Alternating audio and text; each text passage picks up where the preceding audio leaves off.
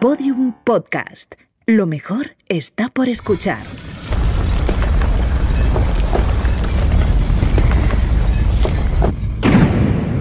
Dentro de la pirámide. Con Nacho Ares. Podium Podcast.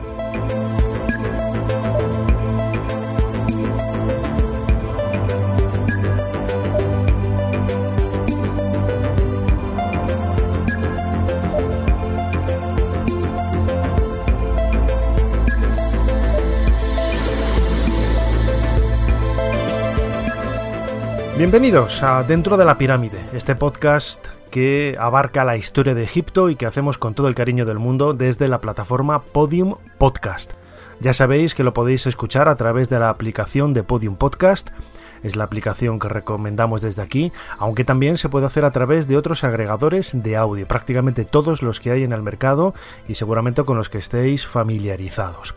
En este nuevo programa queríamos eh, dedicar nuestro tiempo a colocar un nuevo bloque en esa pirámide de conocimiento, de enigmas, de misterio, de arqueología, en este caso vinculados al mundo de los obeliscos, una de las figuras más eh, reseñables de la arqueología egipcia y que a través del legado que en Occidente hemos eh, tomado, iba a decir heredado, hemos tomado de, del Valle del Nilo y podemos encontrar esos obeliscos en París, en Londres, en Nueva York, en Roma sobre todo, que es la ciudad del mundo con más obeliscos, 13, o Estambul y otros lugares, podemos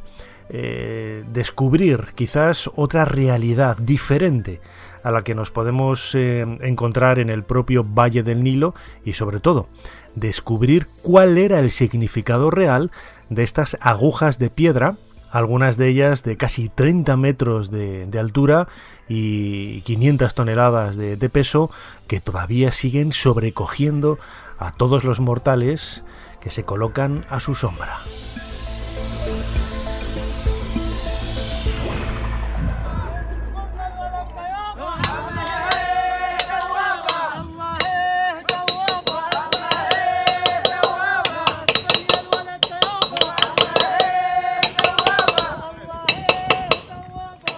Excavar de una cantera de granito, por ejemplo, una enorme mole de piedra de casi mil toneladas de, de peso, 1300 en concreto,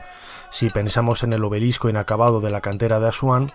debió de exigir no solamente un gran esfuerzo físico, sino también un gran esfuerzo intelectual, religioso, mitológico, una justificación que arrastrara a miles de personas, decenas de miles de personas, a trabajar en un proyecto común para intentar erigir un símbolo que para ellos debía de tener un significado mágico, sin lugar a dudas.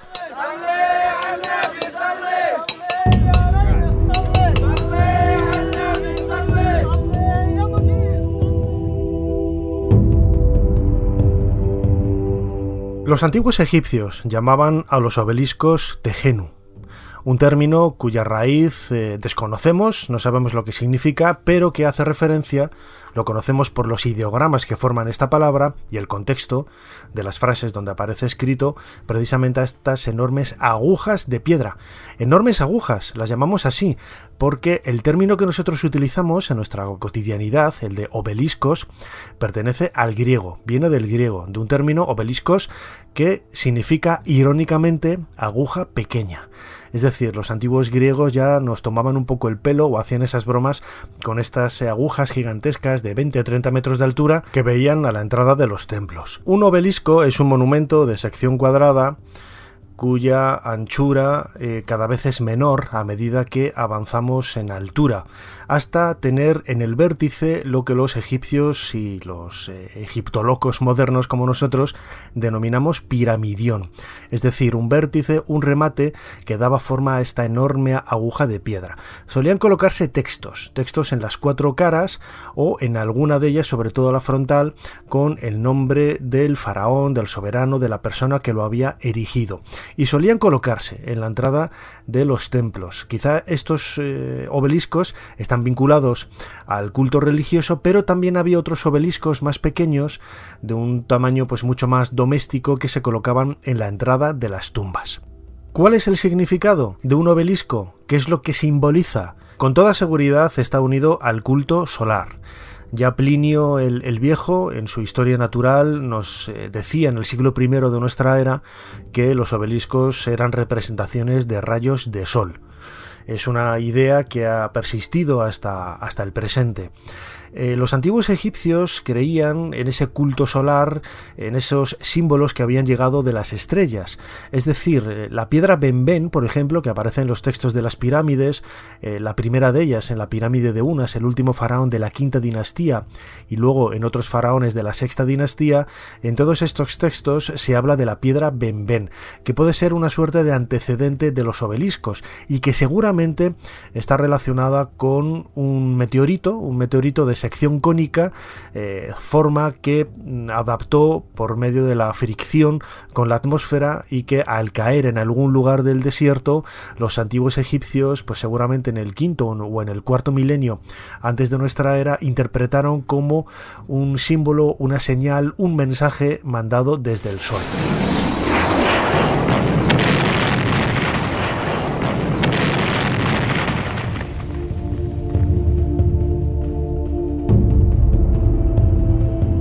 De ahí que esa piedra Benben, que era adorada en Heliópolis, la ciudad del sol, la on de la Biblia, eh, muy cerquita de lo que hoy es el barrio de Matareya en el, en el Cairo, estuviera identificada precisamente con el culto de los obeliscos. En el 2450 antes de nuestra era, el faraón Niuserre eh, construyó muy cerquita de la necrópolis de, de Abusir un templo dedicado precisamente a ese culto al sol.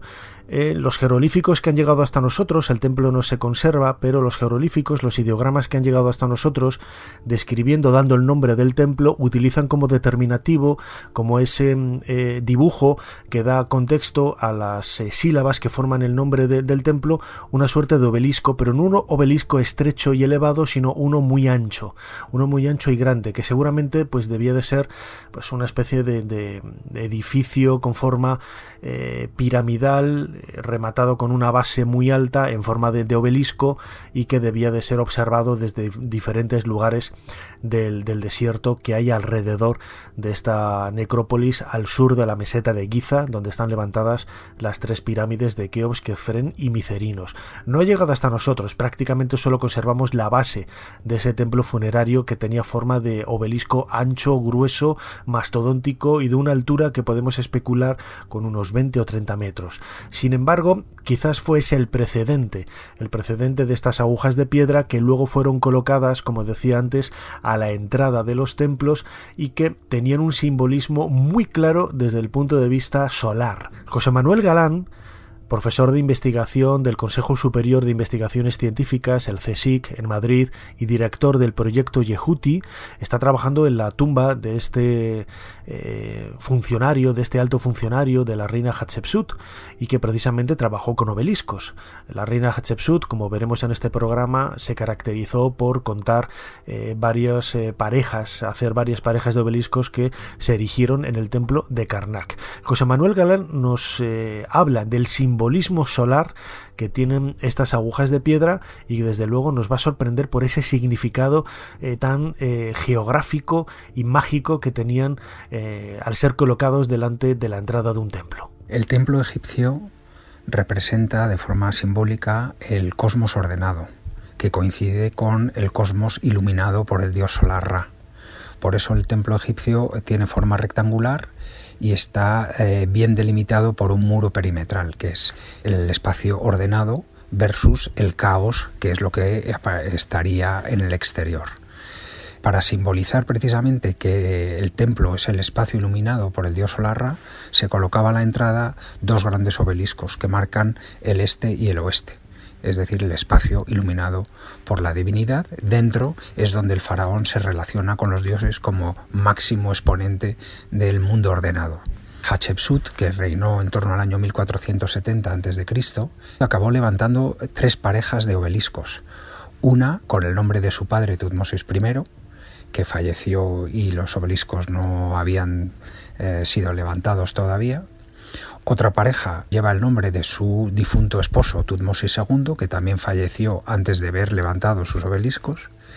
Y por fin ya en el año 16 de su reinado levantó una tercera pareja esta vez con su nombre, dedicados a ella misma. Eh, los obeliscos del año 16 cuenta la inscripción en la base que fueron elaborados con granito, con granito rosa del sur. Dice la inscripción así. Ella ha realizado este obelisco como su monumento para su padre Amón, señor de los tronos de las dos tierras y divinidad principal de Karnak. Y los obeliscos, los grandes obeliscos, han sido elaborados con granito duro del sur y la parte de arriba ha sido rematada con electro de lo mejor de las tierras extranjeras de tal forma que los obeliscos se pueden ver desde ambas orillas del Nilo y su resplandor, sus rayos, bañan o iluminan las dos orillas, cuando el disco solar, Atón, se eleva entre ellos. Es decir, que la, idea es eh, de una forma simbólica e ideal, es que el templo está orientado este-oeste y el sol se eleva entre los dos obeliscos, es decir, por el, por el eje central del, del templo ilumina, habiéndose eh, recubierto con electro, ilumina las dos, las dos orillas.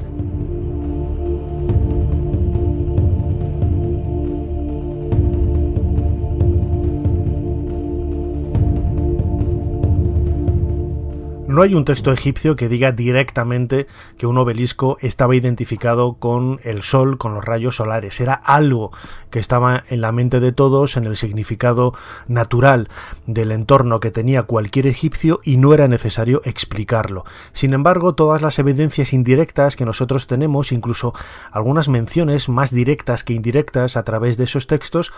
nos confirman precisamente que estamos ante símbolos solares. Quizás, seguramente, como decía Plinio el Viejo, en su historia natural, representaciones de rayos del Sol. Hay que pensar, como decía ahora José Manuel Galán, en el electrón. El electrón es una aleación de, oro y de otros metales eh, que se puede encontrar en la naturaleza o también se puede generar de forma artificial que permite recubrir el, piramidión de un, obelisco y bueno pues eh, convertirlo en una suerte de, aguja con una punta brillante tenemos que imaginarnos el reflejo de la luz del sol en esa, en esa punta y que sería visible desde muchos lugares del, del horizonte ¿no? Otro elemento que identifica los obeliscos con el culto al sol lo encontramos cuando hay obeliscos de pequeño tamaño que están rematados en las cuatro esquinas inferiores por eh, babuinos. El babuino estaba, eh, era un animal identificado no solamente con el dios Tot, el dios de las humanidades, de la sabiduría, de la magia, de las letras, sino también con el culto al sol. Recordemos que en la primera hora del libro del Amduat, ese libro mágico funerario que daba la bienvenida al difunto asimilado al sol para comenzar las horas del viaje por la noche, había en esa primera hora varios babuinos que saludaban con las manos levantadas la llegada del sol. Esto era una interpretación que hacían los egipcios de lo que veían en la propia naturaleza, porque ellos observaron cómo los babuinos con el nacimiento de un nuevo día al amanecer, los babuinos, como digo, se colocaban con los brazos levantados mirando al sol eh, saliente. ¿Qué es lo que hacían? Se estaban secando el rocío con el calor de los primeros rayos del sol, pero los antiguos egipcios interpretaron como una suerte de saludo al astro rey. Este elemento mágico, eh, unido una vez más a los eh, obeliscos y esa representación de babuinos precisamente con las manos levantadas, los brazos levantados, saludando al astro rey, identifica de nuevo el culto al sol con estas gigantescas agujas de piedra. El obelisco era el símbolo de conexión entre el rey y el dios Sol. Los obeliscos son piezas de precisión de la tecnología espiritual. Para los egipcios, un obelisco era un símbolo del sol, era un rayo del sol, así que era algo parecido a un conductor de poder.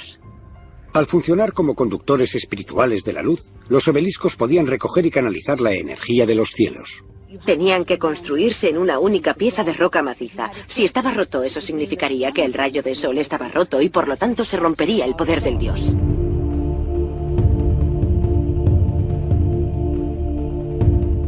Acabamos de escuchar un fragmento de un documental de Canal Historia en donde intervenían Zahi Hawass y Salim Ikram, dos grandes egiptólogos eh, hablando precisamente de ese simbolismo mágico de los obeliscos. Toda esa interpretación nosotros la podemos hacer eh, de una manera pues eh, muy especulativa, porque insisto, no hay textos que nos hablen del significado real que tenía un obelisco. Lo podemos intuir, lo podemos interpretar, podemos sacar conclusiones más o menos acertadas y sobre todo, insisto una vez más, el hecho de que Plinio el Viejo hablara hace dos mil años, aunque esos obeliscos ya para él tenían casi 1500 años de antigüedad, eh, como representaciones de los rayos solares, debía de ser algo que caló en la sociedad egipcia y que luego se transmitió al mundo romano una vez que llegara a Roma en el siglo I antes de nuestra era al Valle del Nilo. Sin embargo, sí que conservamos textos que nos hablan de la importancia de estos monumentos y sobre todo del enorme trabajo que suponía extraerlos de las canteras, arrastrarlos no sabemos cómo hasta el río, llevarlos hasta el punto de destino y luego erigirlos. No vamos a hablar ahora de eso, en la última parte del programa de este episodio de dentro de la pirámide lo vamos a dedicar precisamente al trabajo de la piedra y el transporte de los grandes bloques mastodónticos de casi mil toneladas que forman estos obeliscos, pero sí que podemos hacer alusión a la importancia que tenían desde el punto de vista eh, constructivo eh, los eh, obeliscos, que eran casi como levantar una gran tumba, levantar un gran templo, levantar un monumento en honor de, de una persona. José Manuel Galán decía antes, está trabajando en la tumba de Yehuti, uno de los asesores de los oficiales más importantes del reino de Hatshepsut en el siglo XV antes de nuestra era y precisamente en esa tumba hay textos que hablan de los obeliscos que levantó esta reina en el templo de Karnak. Lo interesante es que tenemos la eh, constancia de la persona que se encargó de recubrir con electro los obeliscos de Hatshepsut, que es eh, Yehuti, su supervisor del tesoro y supervisor de los trabajadores, que se hizo enterrar en Drabo el Naga y cuya tumba es, digamos, la protagonista y que da nombre al proyecto Yehuti, eh, la misión española en Drabo el Naga, que llevamos excavando ahí 20 años. Y es un caso muy bonito de cómo la fuente oficial de la monarquía se puede contrastar con la fuente oficial privada de un alto funcionario que estuvo implicado en ese trabajo porque en la biografía de Yehuti, que está grabada en la fachada de su tumba, se enumeran todos los trabajos que él ha hecho al servicio de la reina Hatshepsut y uno de ellos dice la inscripción que él fue el encargado de dar las instrucciones y dirigir a los artesanos que trabajaban en los dos grandes obeliscos que miden 108 codos de altura entre los dos y que están recubiertos con electro que iluminan las dos orillas. Incluso la fraseología empleada es similar en la fuente privada de Yehuti y en la fuente eh, oficial de la reina Hatshepsut en el templo de Karnak.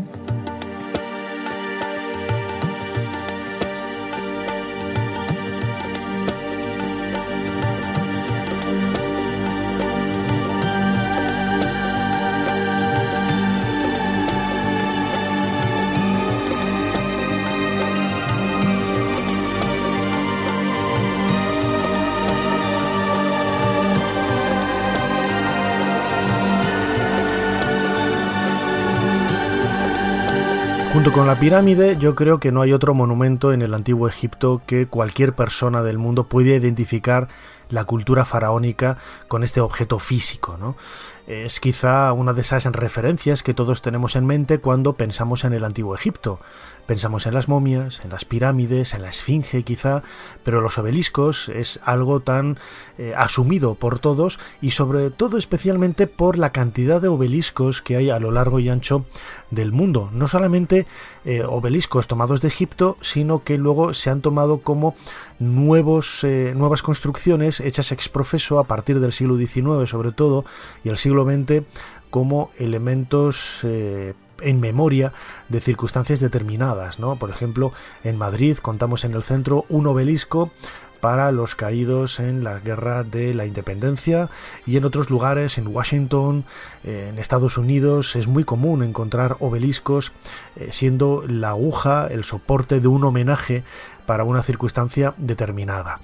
La primera vez que empezaron a salir eh, obeliscos eh, se debe quizás a esa egiptomanía que ya hablábamos en un episodio anterior aquí de dentro de la pirámide. Hace dos mil años, Roma quedó cautivada por la estética, el imaginario y las creencias también religiosas del Egipto de los faraones. El culto a Isis se extendió gracias a los legionarios romanos por todo Occidente. A la península ibérica, a España, llegó a través de Cartagena. Allí encontramos un Iseion, un lugar de culto a Isis, en un extraordinario estado de, conservación que nos hace pensar precisamente en eh, cómo esa religiosidad que ya hablaba Apuleyo en el Asno de Oro eh, atrajo a muchísimos romanos de, desde hace prácticamente 2000 años. Quizá, quizá sea la causa precisamente de que Roma se hiciera con tantos obeliscos, recordemos que tiene 13, 13 obeliscos, el hecho de el, implante y la importancia, la extensión que tuvo el culto a Isis en Roma. Eh, quizás todos esos elementos egiptomaníacos y especialmente los obeliscos, pues no solamente daban un rancio abolengo a las plazas, a las villas, a las casas de las personas importantes, sino que eran un símbolo religioso de poder que eh, los emperadores romanos quisieron adaptar para intentar empaparse de ese halo de magnificencia que los antiguos faraones habían desempeñado pues miles de años antes.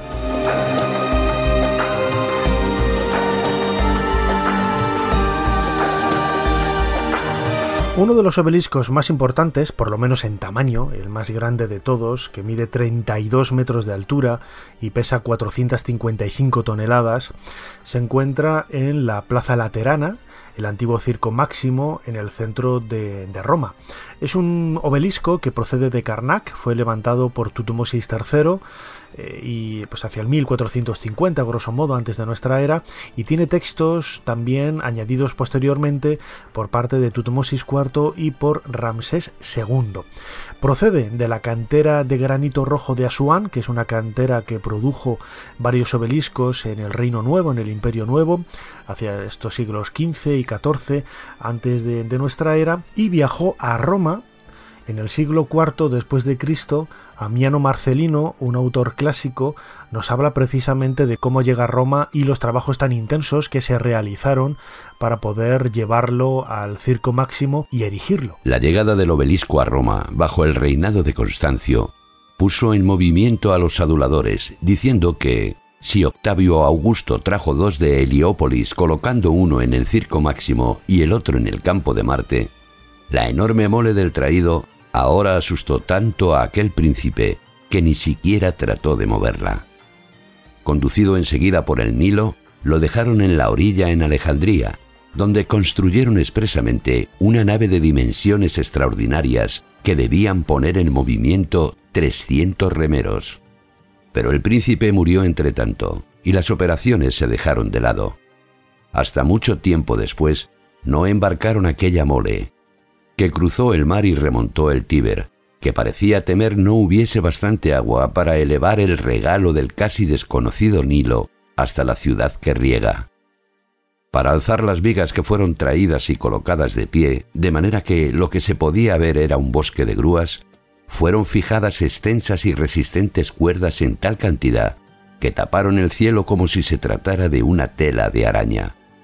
Poco a poco fueron levantando el obelisco por el espacio que quedaba libre entre la arboleda de grúas y después fue sujetado por un buen rato, mientras miles de hombres daban vueltas a modo de un molino de piedra, colocándolo finalmente en el centro del circo.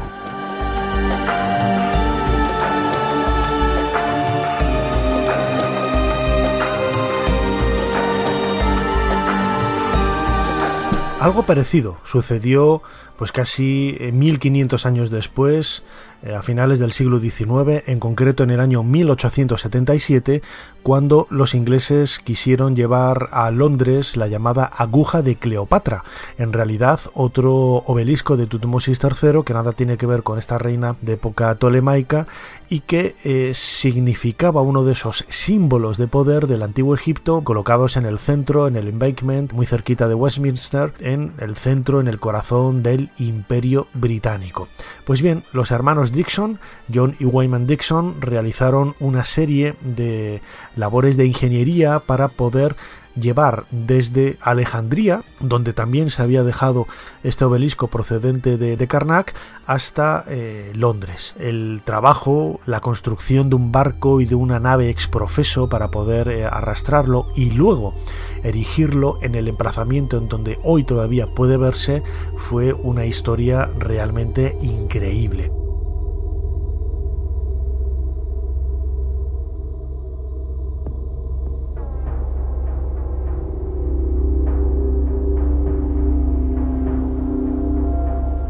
Todo parece estar también adornado, rodeado de cierto halo de magia, de misterio, porque muchos de los personajes involucrados en el traslado y en la erección del obelisco pertenecían a la masonería y al parecer en una cápsula del tiempo que se colocó eh, por debajo de la base de este obelisco, eh, bueno, pues se guardaron una serie de, objetos, no solamente eh, monedas, periódicos, fotografías de la reina Victoria, la reina que, reinaba en aquel momento, sino también eh, objetos mágicos como por ejemplo quizás un fragmento de, ese, de esa regla de madera de cedro, de ese codo egipcio que el propio Wyman Dixon había descubierto en 1872 en el comienzo del canal norte de la Cámara de la Reina y que eh, se había perdido en un principio y que el pasado 16 de diciembre reapareció en los almacenes del Museo de la Universidad de Aberdeen, un trabajo extraordinario de mi buena amiga Abir Eladani y que quizá dedicaremos un próximo capítulo aquí en, dentro de la pirámide para hablar de, ello. Bueno, pues todo este tipo de, de, ritualismo que se suele generar alrededor de la erección moderna de obeliscos, tanto en Nueva York como en París, como en otros lugares, tiene también mucho que ver con, con esa masonería. ¿no? Estos obeliscos también tenían nombre, como sucede con el obelisco que hay ahora en París, que es el obelisco que estaba en el lado occidental de la entrada del templo de Luxor y que se llamaba Ramsés Amado de Atum, en contraposición con el otro obelisco conservado in situ que era Ramsés Amado de Amón. Pues bien, estos obeliscos, el que hoy se conserva en la Plaza de la Concordia, es un regalo de Mohamed Ali al rey de Francia Luis XVIII. Pues bien, el cambio se hizo gracias a un capricho que tuvo Mohamed Ali por hacerse con un reloj que tenía Luis XVIII eh, y que hoy se puede ver en el patio precisamente de la mezquita de alabastro eh, construida por Mohamed Ali. Un reloj que nunca funcionó, pero que bueno, que Mohamed Ali tuvo ese capricho en el primer tercio del siglo XIX. En realidad, eh, los egipcios lo que hicieron fue regalar a Francia, a Luis XVIII, los dos obeliscos, aunque solamente se llevaron uno. Bueno, pues tiempo después, ya prácticamente en los albores del, siglo XXI, Francia, en un gesto, lo que hizo fue regalar ese segundo obelisco que seguía siendo propiedad de, Francia, aunque estuviera todavía erigido delante del templo de Luxor. Se hizo una especie como de, acuerdo, eh, un gesto técnico, podríamos decirlo así, y ese obelisco que hemos conocido todos en, eh, la fachada del templo de, de Luxor, construido por Ramsés II y que pertenecía a Francia por ese regalo de Mohamed Ali, pues ahora definitivamente ya pertenece a Egipto de nuevo. Pero nadie puede dudar que el mayor enigma que rodea a los obeliscos no es tanto su significado, su simbolismo, que para un egipcio quizá era lo más importante, pero para nosotros, eh, hombres y mujeres pragmáticos del, del siglo XXI, lo que buscamos es la celeridad en el trabajo y sobre todo hacernos cuestiones, hacernos preguntas sobre cómo se podían producir tal cantidad de, obeliscos en relativamente poco tiempo y ser trasladados de una manera pues mecánica prácticamente desde las canteras de Asuán al sur de, Egipto hasta Tebas, eh, lo que hoy es el Luxor o incluso Alejandría. Todas esas preguntas siguen atormentando a los investigadores y hace ver que la tecnología pues hace prácticamente 3500 años quizá estaba más desarrollada o por lo menos eran eh, más hábiles a la hora de trabajar la, piedra o mover estos grandes bloques de, piedra de, de, granito de lo que habíamos pensado en un principio. El obelisco inacabado pesa más de mil toneladas. Más de lo que pesan 500 coches todoterreno. está situado en la antigua cantera de Asuán, en el Alto Egipto. El obelisco nunca se sacó de la cantera. Los arqueólogos han intentado averiguar por qué después de tanto trabajo fue abandonado. Si se hubiera acabado, se habría levantado a una altura de 10 pisos por encima del suelo.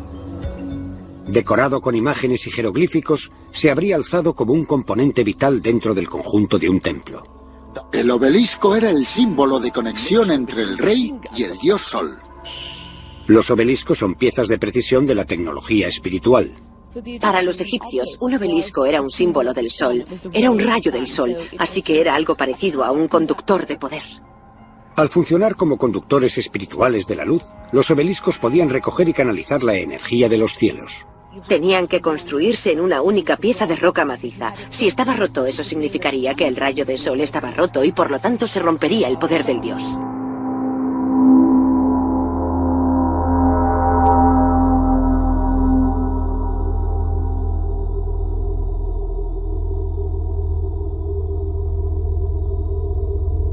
Escuchábamos en un nuevo fragmento de un documental de Canal Historia dedicado a los obeliscos a Zahi Hawass y a Salima Ikram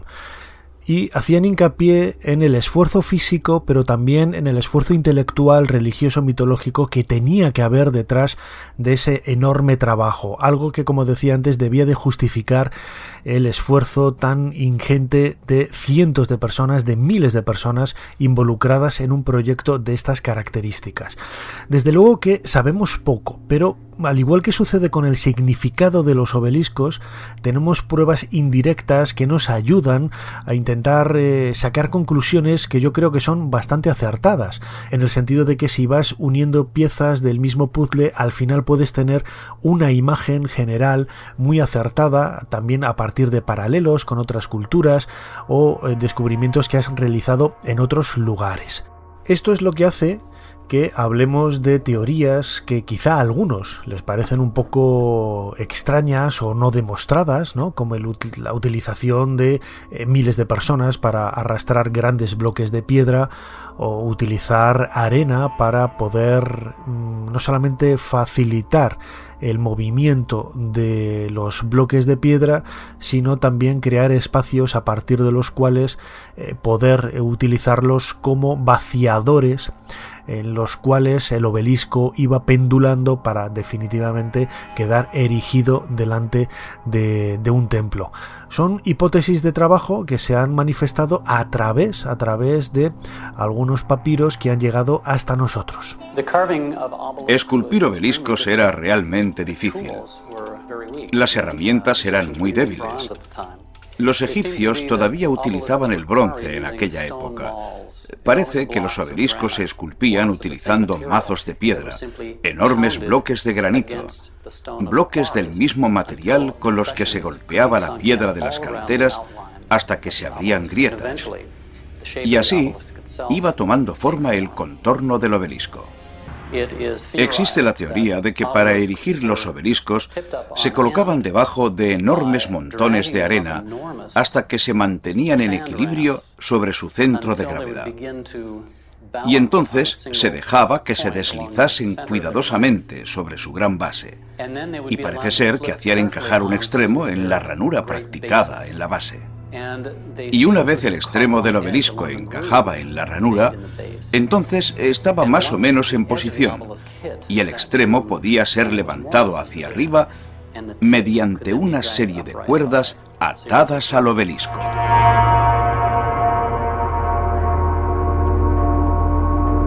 Escuchábamos al egiptólogo estadounidense Peter Norman fue el arqueólogo que en la década de 1980 y 90 estuvo trabajando en la tumba de Senenmut, uno de los altos funcionarios de la reina Hatshepsut y conocedor, muy buen conocedor de todos los trabajos vinculados a los obeliscos en el reinado de esta mujer faraón, a la que ya dedicamos también un programa aquí en dentro de la pirámide.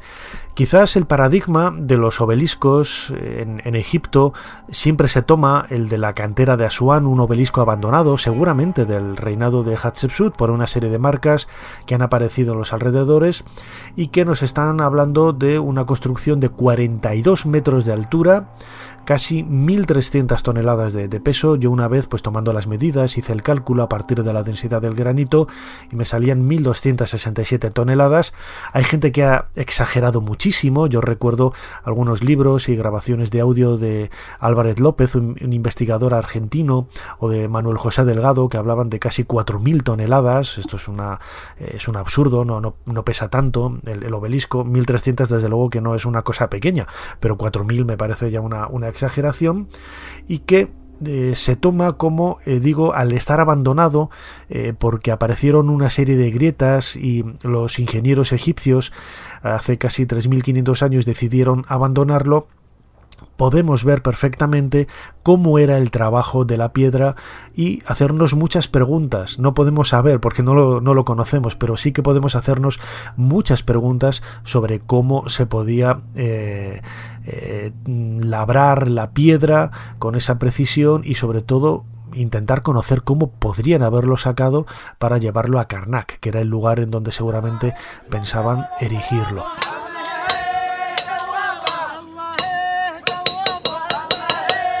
En la cubeta, en los alrededores que rodean al perímetro del obelisco, podemos ver una serie de acanaladuras que pertenecen por el diámetro, se observa muy claramente, a unas enormes bolas de dolerita, que casi del tamaño de un balón de fútbol, un poquito más pequeñas, como un balón de, de, fútbol sala, que eran utilizadas por los eh, obreros para ir rebajando el granito. Es, eh, la arqueología experimental ha demostrado precisamente con éxito el, avance de un trabajo de estas características con un montón de, obreros. Hay algún texto también en Deir el Bahari, el templo funerario de la reina Hatshepsut, en donde se nos ofrece en varios relieves cómo eran transportados por el Nilo estos obeliscos y el tiempo que se tardó en hacerlos. Siete meses. Siete meses que, según algunos investigadores, bueno, pues es un tiempo factible utilizando cientos de, trabajadores eh, continuamente en, este, en este desbastado de, de la piedra para poder luego llevarlo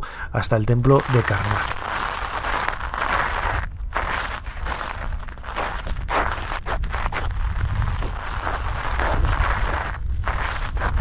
Antes he comentado la existencia de relieves que explican que los obeliscos eran transportados en barcos. Los vemos en el templo de Deir el Bahari. También conservamos papiros, papiros escolares, en donde un profesor pregunta al alumno eh, cuál era la cantidad de obreros necesaria para utilizar en el transporte, en el arrastre de un obelisco o cuánta arena había que emplear en la colocación de una cámara sobre la cual iba a pendular el obelisco para luego ser finalmente erigido. Es decir, son justificaciones que eh, demuestran un poco que las teorías de los arqueólogos más o menos van bien orientadas.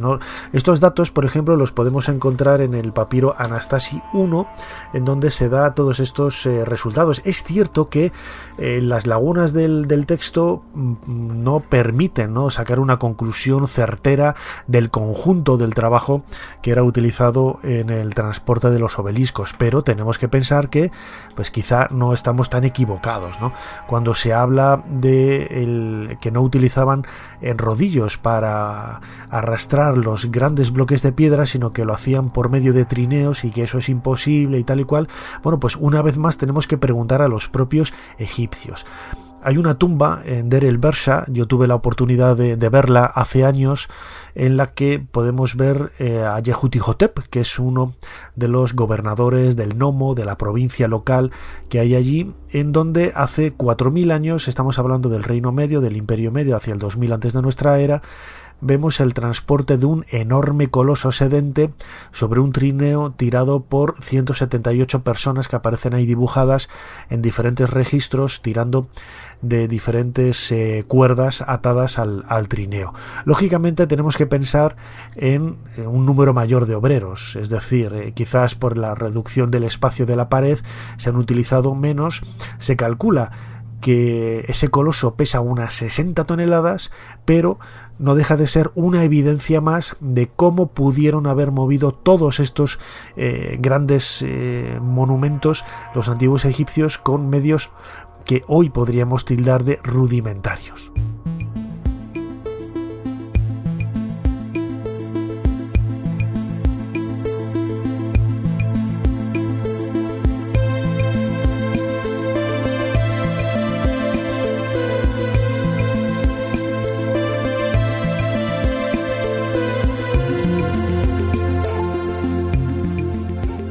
Estoy convencido de que han quedado más preguntas que respuestas después de llegar al final de este eh, nuevo episodio de Dentro de la Pirámide que hemos dedicado a los obeliscos, a los tejenu, que decían los antiguos egipcios.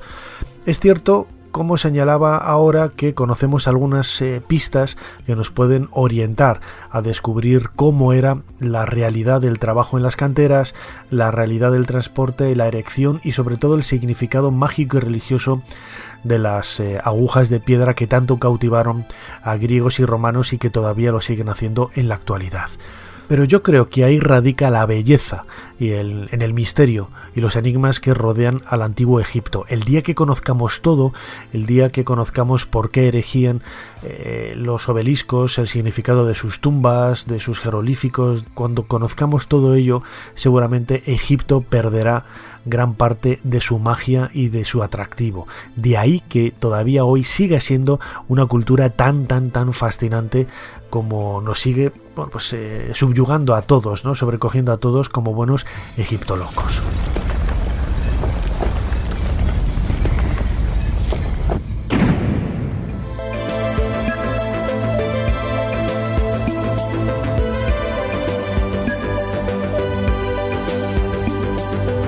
Cerramos la puerta de este nuevo episodio, hemos colocado una nueva piedra en nuestra pirámide, cada vez es más alta, más grande, con más conocimiento, con más dudas, con más preguntas, pero todo eso nos va a seguir haciendo crecer y avanzar en nuestra pasión por el, antiguo Egipto. Recordad que tenemos un canal paralelo en YouTube que se llama también Dentro de la Pirámide, donde os podéis suscribir y tendréis acceso a todos los vídeos que hemos colgado hasta ahora, algunos de ellos precisamente dedicados a los eh, obeliscos. Por mi parte, no queda más que daros las gracias, dar las gracias a Podium Podcast por acoger con tanto cariño este audio de Dentro de la Pirámide y ya sabéis que nos volvemos a escuchar aquí dentro de muy poco, dentro de la pirámide. Hasta entonces. Dentro de la pirámide, con Nacho Ares, en Podium Podcast.